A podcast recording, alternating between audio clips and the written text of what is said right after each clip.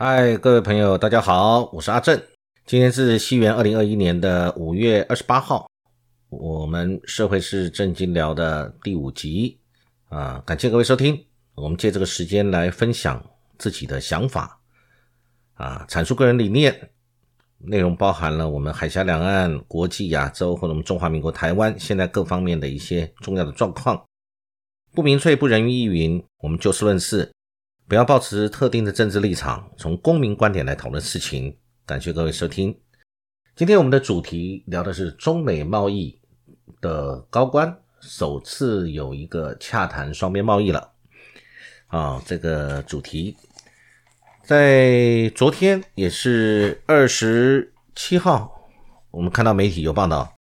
呃，中国大陆的国务院的副总理也是中美全面经济对话的中方的代表刘鹤。跟美国贸易代表戴奇他们视讯通话，他们双方都认为发展双边的贸易很重要，将会保持沟通。这也是中美高级的贸易官员在这个拜登总统今年就任以后的首次的对话。那同时，他们的也说要本着平等、互相尊重的态度来交换意见，来进行中美双边贸易。哦，那这当然是对话，一定是好事，就怕不对话，两边只有这个互相的这个埋怨，或者是呃甚至仇恨，那就是很糟糕的事了。那当然，这个五月份其实美国的代表这个戴奇就有透露，他说最近要跟中方代表来磋商中美第一阶段贸易协定的实施的情况。那当然，他因为是属于拜登的代表。前任川普那时候对中国大陆的贸易的这个情形，啊，跟这一任当然有不一样的政策。那我们也可以从戴奇他在五月十二十三号出席美国参议院的财政委员会跟众议院的筹案委员会的听证会上，可以大概了解，他美国政府正在彻底评估对华贸易政策，将在今年底到期的第一阶段贸易协议。啊，这个到时候会有新的政策也不一定。那问题如何处理对中国进口加征关税的三零一条款，是不是要延续或者是呃继续呢？他说，当然这个就不一定了，当然是呃看中国大陆方面会不会遵守国际规则和规范，就这个意思啊。那。美国就也是要创造公平的竞争环境等等，啊，这话都没有说死，啊，但但是呢，这个美国的国家安全委员会的印太事务协调这个官员是坎贝尔，因为他这个立场就不一样，他跟戴奇，戴奇是属于贸易的啊，贸易当然希望双边的贸易上都有一个长足美好的进展。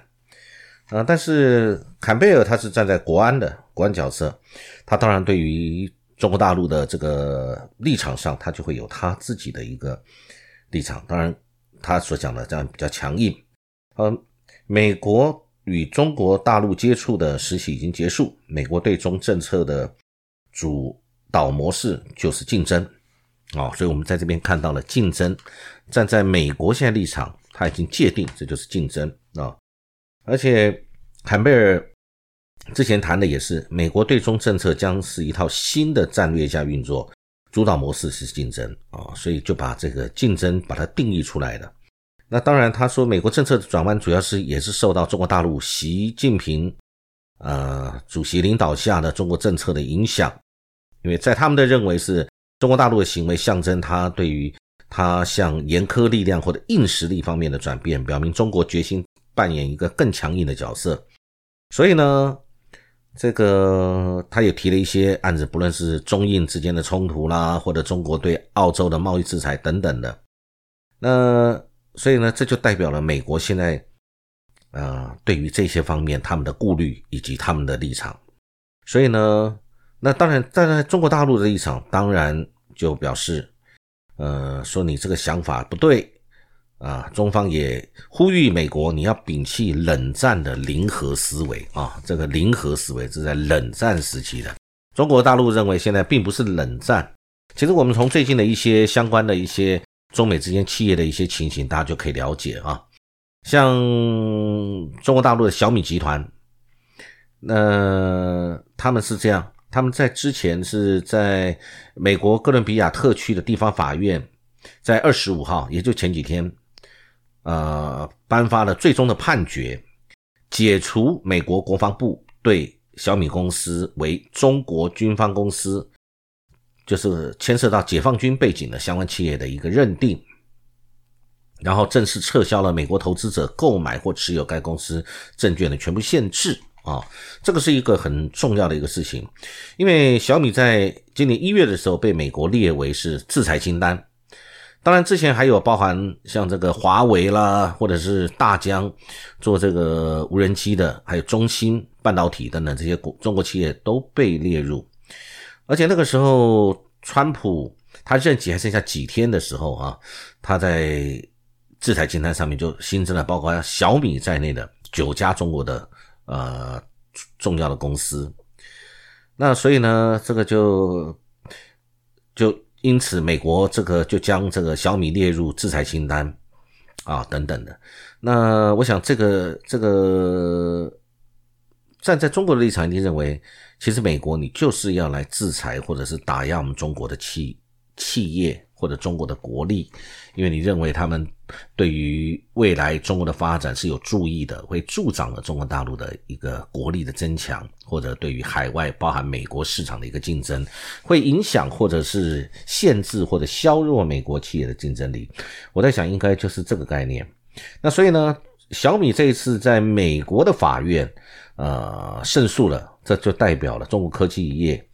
在未来也有可能会有不一样的一个态度。我觉得其实这个就是是不是垄断，或者是它有违反相关的企呃这个法规，不然的话，民主政治、民主国家，你不就是应该给彼此都有公平竞争的机会？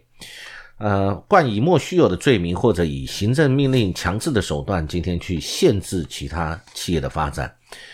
这个是不公平的竞争。如果美国企业在国外受到这样情形，你说美国受不受得了？我想这个就是一样的道理。所以小米这一次赢了，这是代表了一个呃有一个意义的，我觉得不太一样。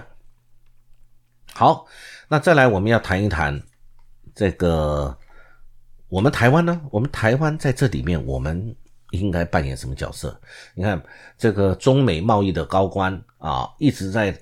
这个进行，因为其实这是一个面向，就是呃国与国之间的贸易，当然它牵涉到了呃很复杂的这个国力的增长，或者彼此货物跟服务产品服务的交换等等的啊。那我们台湾在未来在美中现在在贸易啊双边贸易这些事情上面，我们还可以扮演什么角色呢？其实贸易也牵涉到政治，就像这一次呃刚刚提到的。呃，戴奇跟刘鹤之间的这样的一个会谈，这代表了开启了一个对话的窗口。那我们中华民国呢？我们台湾呢？我们要不要去关心这个事？其实我最近看了我们舒启先生的在媒体上的投书，我觉得我也是很认同。那舒启先生也谈到，呃，台湾其实我们应该要走自己的路，本来是如此。嗯，因为我们只要。适度的关切就可以，但是因为现在我们施政现在的政府，我们把台湾跟美国啊做了一个很深度的捆绑，我们的安全跟美国息息相关，变得美国今天对我们台湾的安全与否占了一个重要的角色，已经变成很多事情取决不在于我们身上的时候，该怎么办？啊，那么如果川普连任，可能现在的国际局势又不一样，台海的局势也可能更紧张，也可能更安全，我们谁都不知道，说不定川普只是在选举期间的一种策略，也不一定，有人会这么说啊。那但是也可能，我们台海爆发冲突的几率也是会大幅升高，也有可能，因为川普他的个性是比较。强硬的，他一直要做这样的事情，而且未来川普说不定在下一届美国总统选举的时候，他还会再参加啊，他已经这样宣誓了啊。那我们要谈到这次的，讲到这个这个相关的这个报道，谈的也是谈到这个当前台海这个和和平或者战争的钥匙不在台湾，而在中国大陆。对，甚至不是。呃，整个中国大陆的不管是大部分的政府，甚至只在习近平领导之下的习近平先生他的一个一念之间，呃，除非大陆一直想这个我们这个台湾的这个问题，呃，永远不解决，不然的话，按照书记先生的讲法，是有三个选项的，一个是直接跟台湾谈判，第二个是透过美国处理，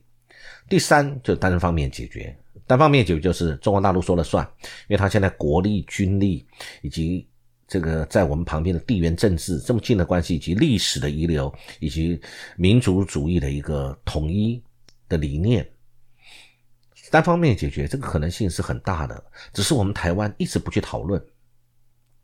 我觉得我们每个人都要有这个独立思考的能力，以及观察的敏锐度。跟判断的思考性，判断来自于你是不是有足够的经验，跟你有足够的知识，以及对于国际跟两岸之间是不是足够的了解。你对于对岸或者对方的领导人或对方的决策阶层是在思考什么，这也是很重要的一个一个一个因素。就好像商业谈判一样，你今天跟对方要做达成一个生意，你要去思考对方要什么，对方不要什么，对方的痛点是什么，你可以提供什么，你的短。板长板在哪里？对方的长短板在哪里？什么是对方绝对不可碰触的，一定会让生意砸锅的东西？什么是你这边可以接受的底线？什么是你这边希望追求最大的理想目标？我想这就是一个谈判。那站在中国大陆呢？今天是不是要让他呃没得选择，或者是要让有让他有选择？有时候很多事情就是一念之间而已。就像我这两天看到有一个媒体的报道，他谈。呃，有中国大陆的学者，他做了一个民调，在网络上吧，或者做一个民调，他说我们的疫苗是不是应该提供台湾同胞？竟然有百分之八十还是八十五的大陆民众否决，认为我们为什么要支持？因为应该是逐步累积的一个不友善，跟给他们的感觉不好啊。本来我们两岸交流之间建立的那一点薄薄的存折本被消耗光了，现在不但消耗光，可能还是负数的，所以才有那么多的人在网络上很愤怒，说为什么你今天要提供谈同胞，我们不同意啊！然后这个在这个中国大陆的网络上引起很大的波澜。前几天大家如果有印象，前一段时间还记得讲这个金门、厦门、小三呃，这个金门、厦门这边从我们厦门。呃，从金门过去厦门，我们可以享受这个呃隔离只要两天左右的这样的一个待遇。结果中国大陆的网络啊爆发了，很多人就问：为什么台湾同胞就不会染疫吗？就不毒吗？为什么要毒后他们？为什么要成为一个防疫的破口？后来当然因为很多原因，最后这个措施啊宣布以后，大概两天吧，还没实行，好像就就切断了，就断掉了。从这里面你可以看得到一个人民心中或者民粹，不管是哪一个国家了，人民心中的那个声音跟人民的感受，那是很强烈的。所以呢，我们讲说这个刚才谈到这三个可能性里面，两岸谈判因为目前暂时不去讨论，就是他们直接跟台湾谈判。为什么？因为这一段时间两岸的疏离跟北京对台湾，尤其是目前。中国大陆对于现在的执政的政府，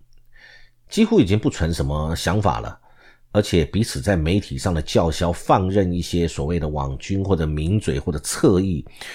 在民间的在一些民生问题上，在中国大陆的疫情上面没有实质的帮助，或者是甚至是用一些嘲讽、用一些不友善的态度去对待。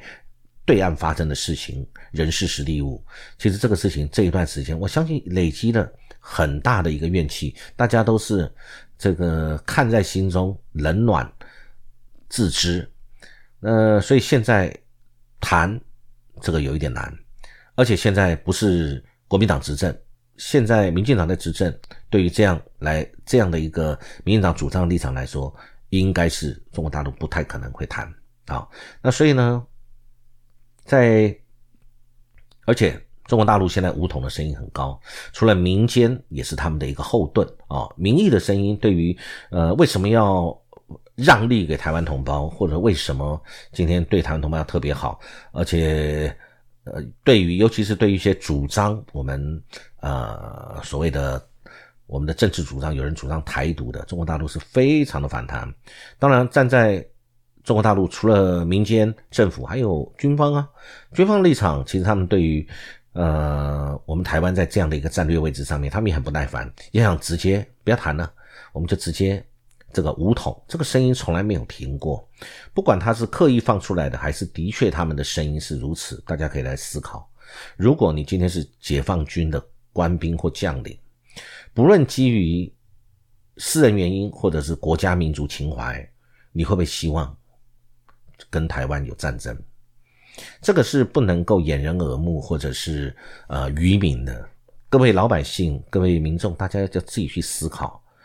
解放军的将领，他想不想升官？陈平时期，他恐怕也不一定有升官的机会。那如果是在战时，他是不是会有很大的机会可以升官、战功等等？尤其当你觉得对手是一个弱小的、比你弱小很多的对手的时候，啊，甚至更有可能会激发站在解放军的立场、解放军的官兵、官跟兵的立场，会不会觉得？再来，又站在一些。如果两岸发生战争，对于他们会有利的这些相关的，不管是商人或者是官员或者等等，会不会支持或者是呃不反对对台湾动武的情形？各位思考看看啊！我心中已经有定见，我很清楚，我认为这个声音我们都听得到啊。那每一个人可以来思考看看。那所以呢，这就是这个。中国大陆现在很多，不管是官方、军方、民间，对于这个事情的想法。那但是美国知不知道？美国当然知道台海之间的问题，以及中国大陆跟台湾之间问题，他很清楚。但是因为美国站在他自己的利益以及他自己的立场，他对于这个中国大陆对台湾的很多的战略。他很清楚，他又有很多的各种先进的雷达或者侦测设备，所以他也做了一些呃，他们自己为了保护美国利益为优先，保护台湾利益为其次。我认为这个顺序应该是这样，这样的立场上，那美国当然。一直在很多地方很支持我们，包含卖了很多的军备，但是他不是送给我们，各位也要能够理解，美国对我们做的很多事情，通通是要付费的，我们是要付钱的，不是不用钱的啊，呃，所以我们就要想，那接着呢，如果中共对台湾发动的是一个比较快速的战争，那美军在很遥远的这样的一个情形，他有没有可能来救援，或者已经造成了继承的事实以后？那美国要怎么翻转啊？然后这就是为为什么美国一直把台湾推上前线，但是美国又要提供我们很多的后援。各位可以去思考是不是这样子啊？中国大陆的思考是不是如同我刚刚想的？大家可以去思考看看。那当然。中国大陆他也有他的思考，他认为如果开战了，美国会被介入，这的确是也是他最重要的思考之一。那美国不断的在卖我们武器，不管明的暗的，给予我们技术提升，给予资源，给予等等。那站在台湾立场不用说，那都是付费的啊，付费的。第二个，那也是美国利益，因为美国希望我们做他前线的一个呃防卫者啊，可牺牲的。而且是呃买他的武器，不但要付费，而且要持续付费到未来啊！因为我们用的是美规的武器，那中国大陆都看在眼中，他，但他有他的顾虑，因为第一个，台湾呃，毕竟持台独立场的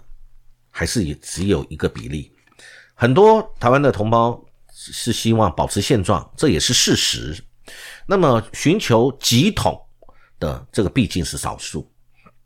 那所以呢，我们如果一战争，那很多的信赖跟民族的情感就毁之一旦，必须也必定会有人命的伤亡、财产的损失。这时候本来不反对中共，或者是对于两岸和平一直抱着期望的这些人，会不会产生了很多的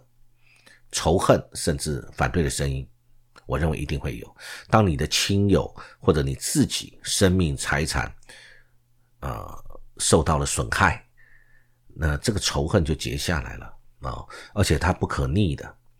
那中共如果今天是对于台湾产生了一个破坏，这是不是他要的？是不是要一个被战火摧残后的一个台湾？啊，所以这就是很多很多地方去思考。但是我们不要认为说这样子，中国大陆就一定会顾虑，它还是有它的先后顺序跟它的轻重缓急。当大者是为重的时候，他必须牺牲小的，他也必须壮士断腕，必须是这样做。所以我们应该要知道自己的角度跟角色。所以呢，如果能够不伤害台湾，而让台湾能够完跟台湾完成统一的。这样的他们的历史任务，我觉得这一定是上策，不战的屈人之兵嘛啊。那所以呢，如果要这样的话，那他需要跟美国继续谈。美国也知道，所以美国就打台湾牌啊。这个是跟跟美国谈的他的一个要件等等。那美美国现在在拜登总统上任这段时间，正好遇到了疫情。虽然现在疫情得到了很大的改善，美国有五十 percent 的人，我们今天看到的报道也是都打了两剂了。然后他现在的。这个确诊率是不断不断的下降，而且准备经济要复苏了。七月四号预计美国要解封，但美国还是有很多它的问题啊。它不管贫富不均呢，呃，种族仇恨，各位看到很多的那个呃黑人被白人警察杀害以后，呃，不管是治安上或者维持治安或者怎么样，发生了这种人命的问题，美国的种族仇恨是从来没有停过。啊，然后再来呢，美国的民主党、共和党的一些争执，这也一直都存在。目前民主党在美国也只是在参议院，它也是五十比五十，刚刚好啊，这个一半一半，民主共和党一半一半。那在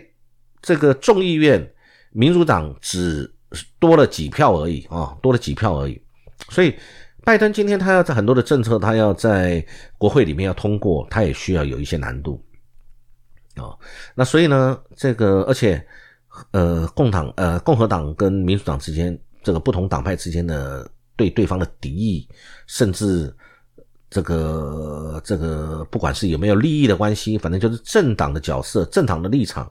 呃，已经超越了种族跟宗教的仇恨啊，所以呢，甚至有很多人是支持脱离美国这个联邦。啊，所以呢，美国它是呃一个多种族的民族呃的民族所组成的一个国家，有不同的州，每个州它的很多的文化背景什么各方面又不一样，它对于正常支持度也不一样，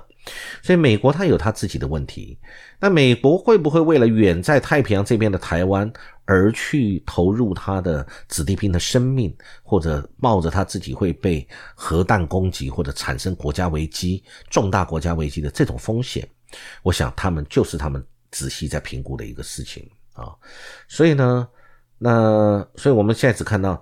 那但是问题，美国对中国大陆的政策刚才谈过了，它就是竞争啊，竞争重于对抗，再重于合作，它的顺序是这样。我就是美国把对中国大陆的政策，它定我们就是竞争关系，然后但是其次是对抗，这个最后再才会是合作，是这样的方针。所以那如果说美国自己的争端又不断，而我们台湾又继续啊有一些持续的一些变化，比如说啊，比如说美国在二零二四年选举，如果川普再次当选。而川普是说他要哦，啊，他要再继续来参选。那或者我们在下一次总统大选的时候，我们产生了一样是，比如说现在的蔡总统第二，或者是民进党继续执政，而且对中国大陆的这个仇视或者各方面的这个敌对持续下去，你认为中国大陆会继续？忍耐下去，还是他会采取一些不一样的政策？大家思考。我这个事情我思考过，我很忧虑啊。我这是我个人的看法，我不晓得各位的看法是什么啊。那所以我们再来看一下，就是说最后我们要谈一下。那拜登现在当然在美国也是除了有问题之外，那他也是解决了很多的问题。我看了很多的报道，谈到他演说中有提到美国家庭计划。还有，他现在在推出的美国就业计划以及美国纾困计划，而且那是天价的一个预算啊。呃，所以，但是美国也是有贫富不均、种族问题，刚刚我们都谈过。所以呢，他跟中国大陆的竞争也是现在已经是确定，就是这样的一个态势。那所以呢，我们再看未来，在中国大陆这边，习近平这个主席他有两个身份。那当然有好几个身份。我们这么说，第一个是他是大陆国家主席的职务，是到二零二三年届满。那大陆国家主席这一个身份，另外一个身份是中共总书记，总书记职务是二零二二年就届满。那一般来说，这个党呃，中国共产党的总书记跟国家的这个领导人，就是国家主席，之前都是由同一个人担任。那之前像江泽民、胡锦涛他们这两任领导人呢，都这个总书记的职务呢，都是当了十年，当了十年，然后就卸任了。那所以呢，现在的评论就是，习近平如果想要连任国家主席，那他在二零二二年就要先连连任第三任的中国共产党的总书记，这个是呃之前没有潜力可循的。那如果说他在二零二二年要担任中国共产党的总书记，那他就一定要有政绩，他要足够的力量，对内可以服众，对外可以攘外，在国际上博得名声，中国的国力大振，呃，民族自信心呃坚强，然后对外四方来朝，一定要这样。达成这样的情形，他才可能名正言顺的今天能够继续登上大位。那当然，这次他的这个对于疫情的有很好的成就，但是相对的，他在很多地方有不断的有很多的压力来自于国外给他的，不论是这个呃所谓这个新疆的、香港的，还有我们现在台湾的问题啊，各位都知道，他对于这些事情，他必须。对内要有交代，所以有的时候并不是你要去征服外面的帝国，你必须先解决内部的敌人或者内部的竞争者。今天有多少人在在中国大陆里面在想要上位，看着这个位置？那所以呢，他有他的压力。那当他面对的刚才我们谈到，不管是政府的内部的压力，或者人民民间的压力、民心的压力，他想要有所作为的时候，而我们台湾啊，在二零二二年我们要举行地方的选举，然后以及我们之后的这个下一任的总统的选举，这都会在这几年之内接踵而至。那以现在执政党的做法，非常可能会把很多事情针对中国大陆来认为是他们对岸来的压力，以及对我们造成的困扰困难。这个时候，台湾海峡两岸会不会产生我们不可测的，或者是呃无法控制的一些风险，甚至到战争？我觉得这个都有可能。而且很多时候啊，很多历史上的证明都证明说，今天要解决内部的困难的时候，其实就是往外先去制造。纷扰，制造斗争，以缓解内部的压力。我们会不会产生这样的情形？不论是在中国大陆，或者是在我们中华民国台湾，有没有可能哪一方都采取这样的策略，来挑起争端，产生一些无法估计预测的后果？啊，这个是我个人的见解。我认为这个可能性随时都存在。而我们公民想要的就是应该要做的，就是了解这种情形，做妥善的分析，然后想出来什么样是对我们最好的策略，在现阶段最好的模式、最好的方法，然后我们来做最好的决策，共同来为国家找到一个安全